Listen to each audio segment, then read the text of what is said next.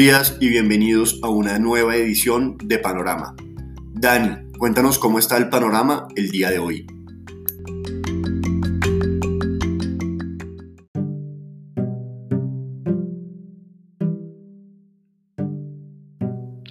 Muy buenos días, Nicolás. Panorama de comienzo de semana despejado, valorizaciones de más del 1% tanto en Estados Unidos como en Europa.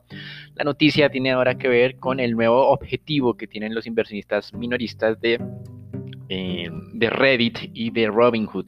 Este nuevo objetivo ahora es la plata, la materia prima, y que eh, en cierta medida ha tenido una importante especulación durante el fin de semana. Sin embargo, a diferencia de lo que ocurre con acciones, no es claro que exista un consenso tan eh, generalizado en llevar a la plata al alza, pues los fondos institucionales también tienen posiciones largas en esta materia prima. Así que es llamativo eh, lo que eh, están haciendo en este momento, se están cambiando de activo y veremos en el futuro qué más pueden hacer. Existe, digamos, alguna manera de desconfianza acerca del poder que puedan tener estos minoristas para generar la misma especulación em, vista en GameStop, en AMC, en Bed Bath Beyond, con respecto a que se pueda replicar en el tema de la plata simplemente por los mayores eh, montos que negocia esta materia prima, 11 billones más o menos, frente a acciones que en algún momento negociaban menos de 50 millones de dólares diario.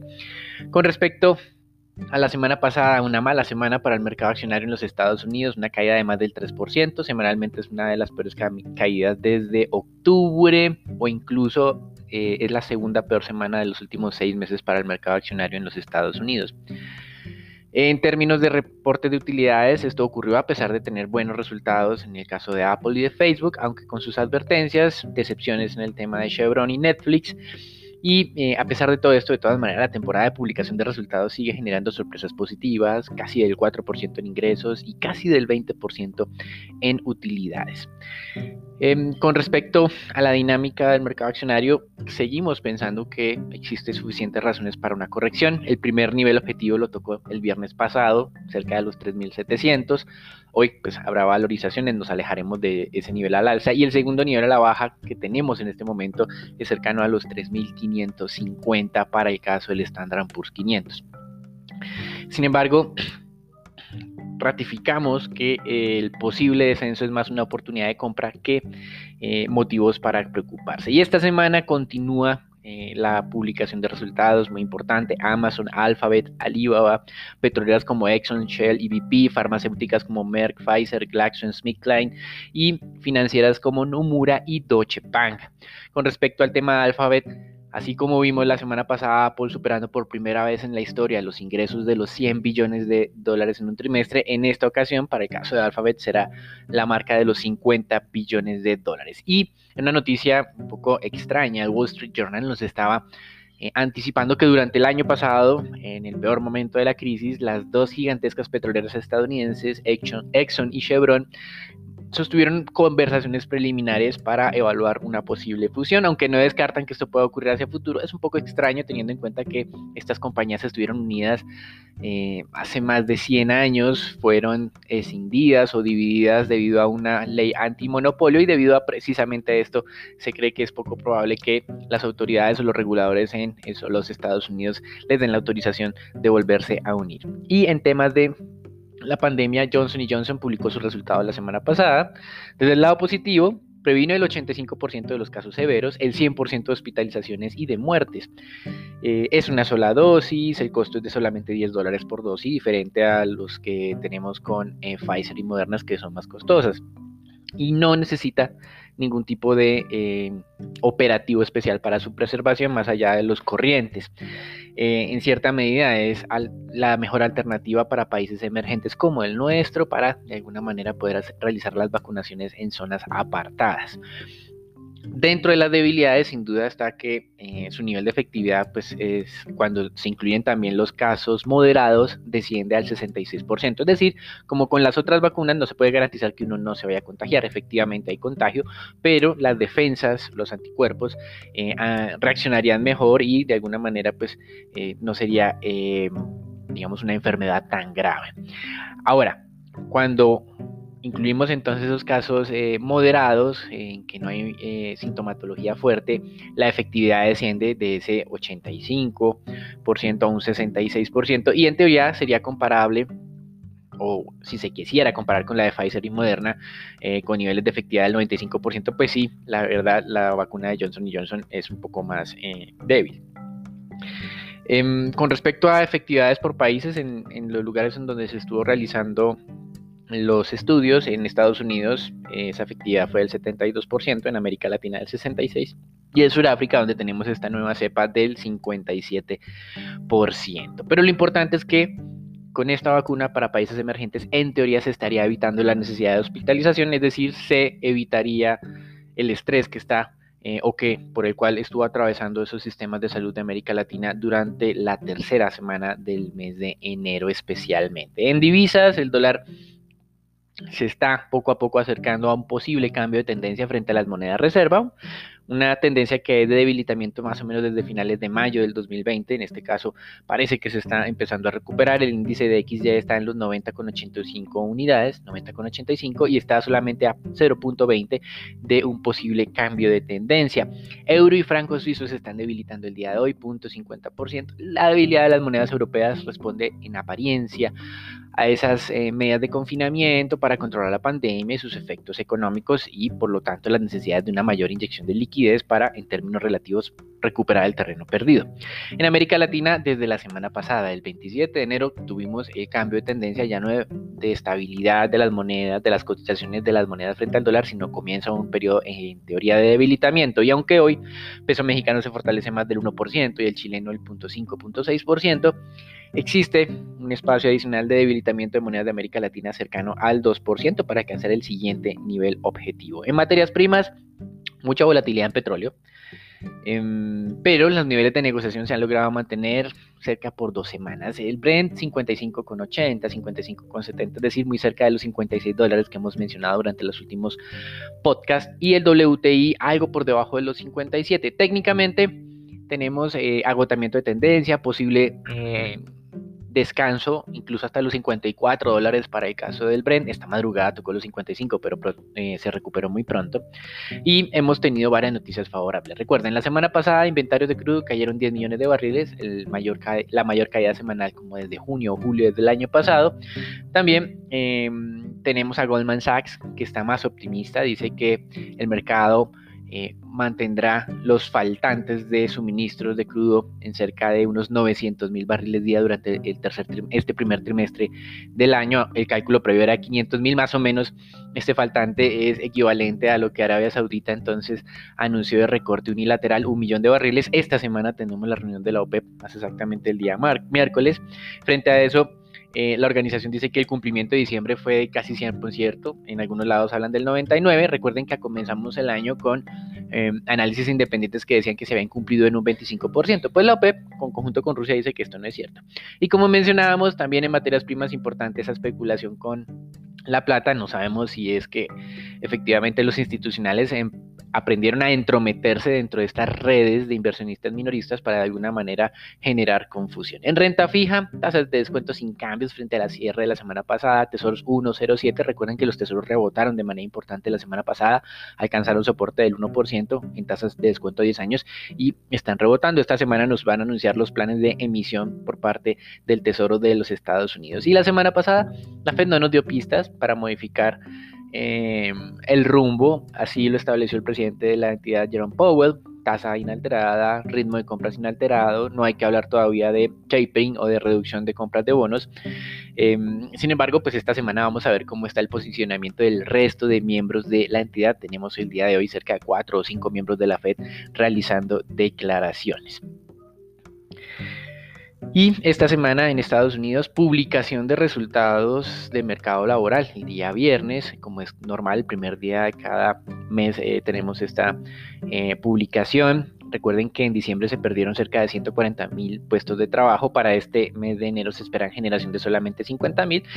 Es posible que las cifras eh, anteriores sean revisadas al alza como ha sido característico durante el periodo de pandemia. Biden se va a reunir con 10 senadores republicanos para ver si puede destrabar la aprobación del plan fiscal, de pronto hay algún tema de negociación, moderar el monto, eh, hacer algunos ajustes a, algunas eh, políticas propuestas. Y mañana tendremos en Europa eh, la publicación de crecimiento para la zona euro. La semana pasada ya tuvimos sorpresas positivas, es decir, menos contracción para el caso español, francés y, e incluso crecimiento para el caso alemán. El mercado cree que la zona euro se contraerá 0.9%, 0.9% entre cuarto trimestre y tercer trimestre. No es comparación anual, es trimestre a trimestre. Bloomberg eh, considera a través de su unidad de inteligencia de mercado que esa contracción podría ser de la mitad, 0.4%, así que podría haber nuevamente sorpresas positivas eh, noticias teniendo en cuenta que podrían ser no tan negativas como el mercado venía descontándolo. Hasta aquí el reporte internacional. Recuerden una tendencia que puede significar eh, corrección en las acciones en Estados Unidos, lo está haciendo de una manera errática, baja fuerte un día, lo recupera parcialmente al siguiente. Hoy, en teoría, parece ser un día de recuperación. Los dejamos con Raúl, Daniela, Nicolás y Marcela para que nos cuenten qué está ocurriendo con el mercado de capitales de Colombia.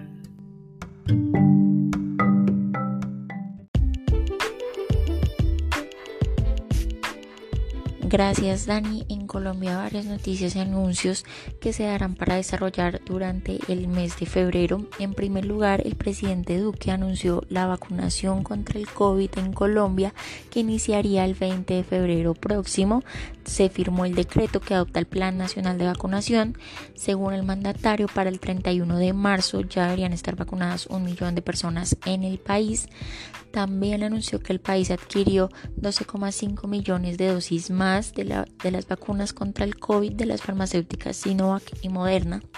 De esta manera, en total las dosis de la vacuna contra el COVID cubrirán un poco más de 35 millones de colombianos. Además, este mes también sería vital para el comienzo de la estructuración de la próxima reforma tributaria, la tercera durante el gobierno de Duque. Después de cinco meses de instalada, la Comisión de Expertos en Beneficios Tributarios entregará las principales recomendaciones para la modificación del sistema tributario del país, puntos que el ministro de Hacienda valorará para la conformación del proyecto. La fecha preliminar de la primera socialización de las ideas de los 10 expertos que componen, que componen este esta comisión, que son cinco colombianos y cinco extranjeros, está prevista para este 26 de febrero.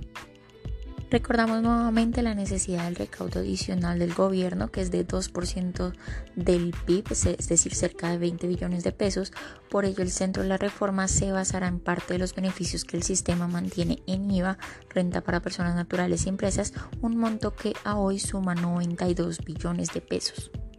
Sin embargo, como les mencionaba la semana pasada, esta sería una eh, apuesta muy arriesgada al ser un monto tan alto, no tan factible, cercano a un próximo año de elecciones, por lo que calificadores de riesgo anunciaron la semana pasada que sería más factible buscar el 1% del PIB, es decir, cerca de 10 billones de pesos.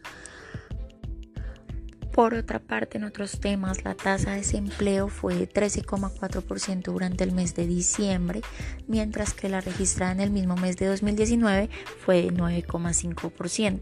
Actividades artísticas, entretenimiento, recreación y otras actividades de servicios fue la rama de actividad económica con la mayor reducción de la población ocupada en el mes de diciembre en 301 mil personas, contribuyendo así con 1.3 puntos porcentuales a la variación nacional.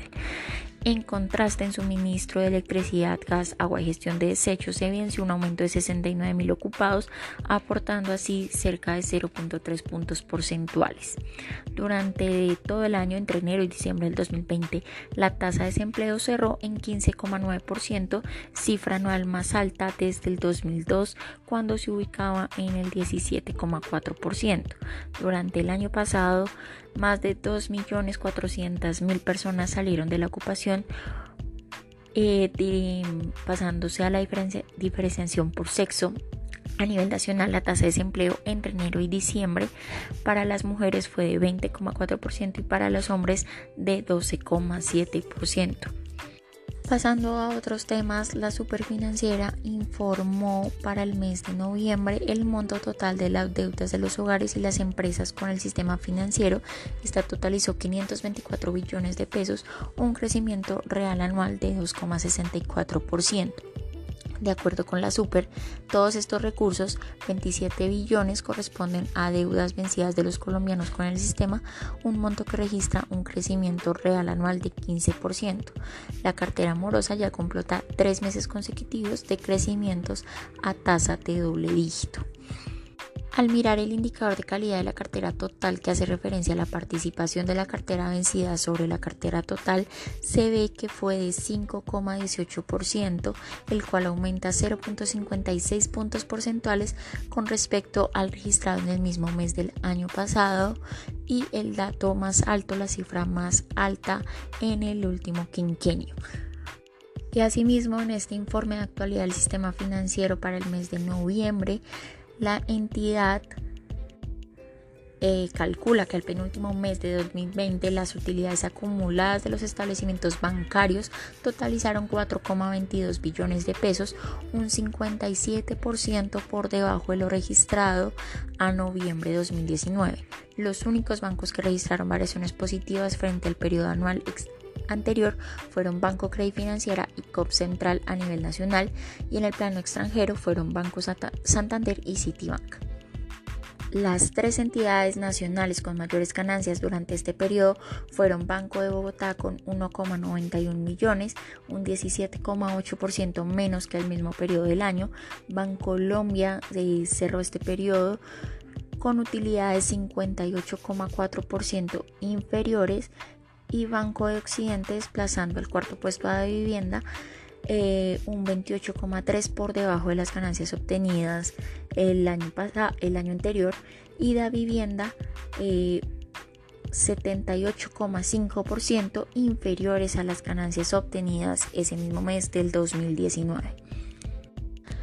Bueno, y para finalizar esta sección en temas de eh, producción de gas, de petróleo, y estimaciones eh, de la ASP, la Asociación Colombiana de Petróleo entregó un informe donde detalló que la inversión total de exploración y producción en Colombia eh, totalizó 2.050 millones durante el 2020, es decir, disminuyó un 49% frente al 2019, nivel más bajo registrado desde el 2016, principalmente por la caída de las inversiones en exploración. Esta inversión fue un 59% inferior frente al monto presupuestado de exploración y producción para el año pasado, consecuencia principalmente del cierre de campos y pozos de producción, así como la suspensión o aplazamiento de proyectos para incrementar la producción. Asimismo, la ACP dio a conocer que para este año se proyecta una inversión en exploración y producción de petróleo y gas entre 3.100 y 3.450 millones de dólares, 51% superior a la del 2020. Sin embargo, se destacar es que esta inversión es cerca de 300 millones de dólares inferior a la registrada entre 2015 y 2019 donde la reducción en este presupuesto será específicamente en el rubro de exploración. Y datos de producción, empezando primero con producción comercializada de gas para el mes de diciembre, esta fue de 1.102 millones de pies cúbicos por día, un aumento del 0.3 frente a lo registrado en noviembre. En comparación con diciembre de 2019, la producción de este energético tuvo una disminución del 2%. Para el total del año, la producción promedio de gas comercializado registró una disminución del 2,5%. Y en cuanto a la producción de petróleo, para diciembre esta fue de 759 mil barriles promedio día, una disminución del 0.2 frente a los datos reportados en noviembre pasado. Y con respecto a la producción eh, de diciembre de 2019, una caída de cerca del 14% la producción anual de petróleo alcanzó 781 mil barriles promedio día, lo que muestra una reducción del 11,8% frente al 2019 cuando se, tenía una producción de 885 mil barriles día. Y bueno, esto sería todo por la sección de Colombia. Raúl, cuéntanos qué pasó en la jornada anterior en el mercado accionario local.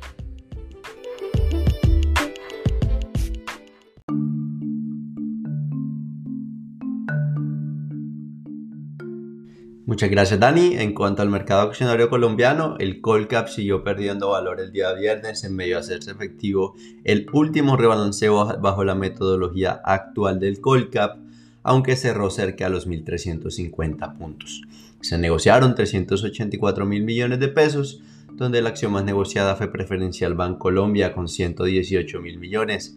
La más valorizada fue Banco de Bogotá con un 4,7% y la más desvalorizada fue Grupo Energía Bogotá con un 6,6%. El día de hoy el índice podría recuperar parte de lo perdido la semana pasada, los futuros valorizándose cerca de un 1% en Estados Unidos, impulsado por las ganancias también en estos mercados internacionales, favorecerían al Colcap en la jornada de hoy. Por otra parte, en cuanto a noticias, Grupo Energía Bogotá dio a conocer que su junta directiva autorizó a la administración para suscribir un nuevo acuerdo de inversión con Enel Américas, el cual regulará sus relaciones como accionista de Engesa y Codensa. Como tal, este eh, nuevo acuerdo eh, disminuye como tal todo este pleito que había entre Grupo Energía Bogotá y Enel. Principalmente este acuerdo se da eh, para despejar principalmente el camino con la intención del conglomerado para adquirir acciones de ISA y entrar como tal en esa puja, donde acorde al presidente del Grupo de Bogotá, Juan Ricardo Ortega, tendría disponibilidad de los recursos con cuatro consorcios del sistema financiero, así como el apoyo de Grupo Enel para participar en esta puja. Cabe recordar que estamos a la espera de cuál sería el paso a paso y los lineamientos por parte del gobierno nacional para hacer esta venta de, eh, de su activo. Por el lado de, desde el punto de vista técnico, la acción de preferencial Bancolombia gana un poco de valor luego de haber descontado previamente los flujos de rebalanceo del Colcap y en medio niveles atractivos de entrada. Consideramos que el día de hoy podría acercarse a los 32 mil pesos ante esas valorizaciones en los mercados afuera principalmente, donde la habilidad de los datos del sector financiero hasta el corte de, de noviembre ya estarían descontados sobre los precios actuales hasta el momento. Por otra parte, la acción de Grupo Energía Bogotá retrocede considerablemente y se aproxima a los 2.600 pesos en medio de una posible toma de utilidad por parte de los agentes del mercado. No obstante, esas recientes noticias de una posible adquisición podría llevar a la acción de nuevo a ser máximos históricos, donde en la medida que el gobierno les permita ingresar a la puja, la acción podría seguir valorizándose teniendo en cuenta esta, como tal la comparación entre los múltiplos que cotiza Grupo Energía Bogotá e ISA, donde en caso de que GEP llegue a cotizar bajo los múltiplos de ISA, la acción estaría a niveles superiores a los 2.800 pesos. A su vez, desde el punto de vista de sinergias, cabe recordar que es la más atractiva compra por parte del Grupo Energía Bogotá en comparación a Ecopetrol, teniendo en cuenta esas sinergias que podría hacer en el país y también en Perú y, y en Brasil. Bueno, Nico, cuéntanos cómo amanece el dólar el día de hoy.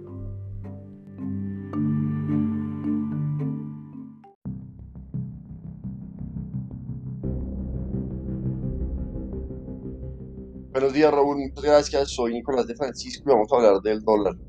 En la jornada del viernes de la semana pasada, el volumen transado fue de 1.065 millones de dólares con un precio de cierre de 3.569 pesos por dólar.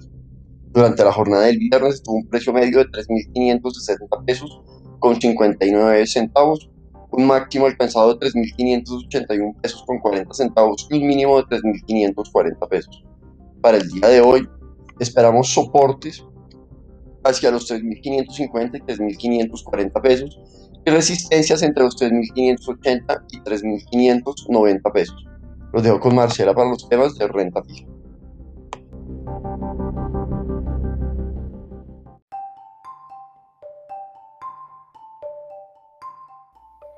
Buenos días, Nicolás. Durante la jornada del viernes en el mercado local, a la espera de la decisión del Banco de la República, junto con la demanda de títulos por parte de los inversionistas extranjeros e institucionales locales y la disminución en 0,25% de la prima de riesgo país, presentó valorizaciones en las curvas de tasa fija en 3,95% y TSUR en 5,33% en promedio.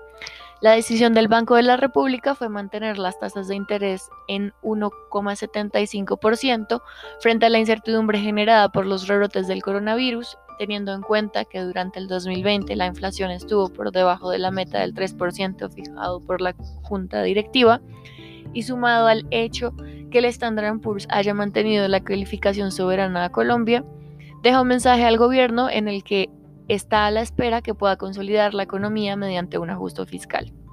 Esta votación fue de 5 a 2, en la que a pesar que existen razones para intentar ser más expansivos, la posición dominante al interior de la Junta fue mantener la tasa inalterada de acuerdo a nuestras expectativas. El gerente del Banco de la República, Leonardo Villar, comunicó que las proyecciones macroeconómicas para Colombia serán presentadas junto con el informe de política monetaria el próximo miércoles 7 de febrero.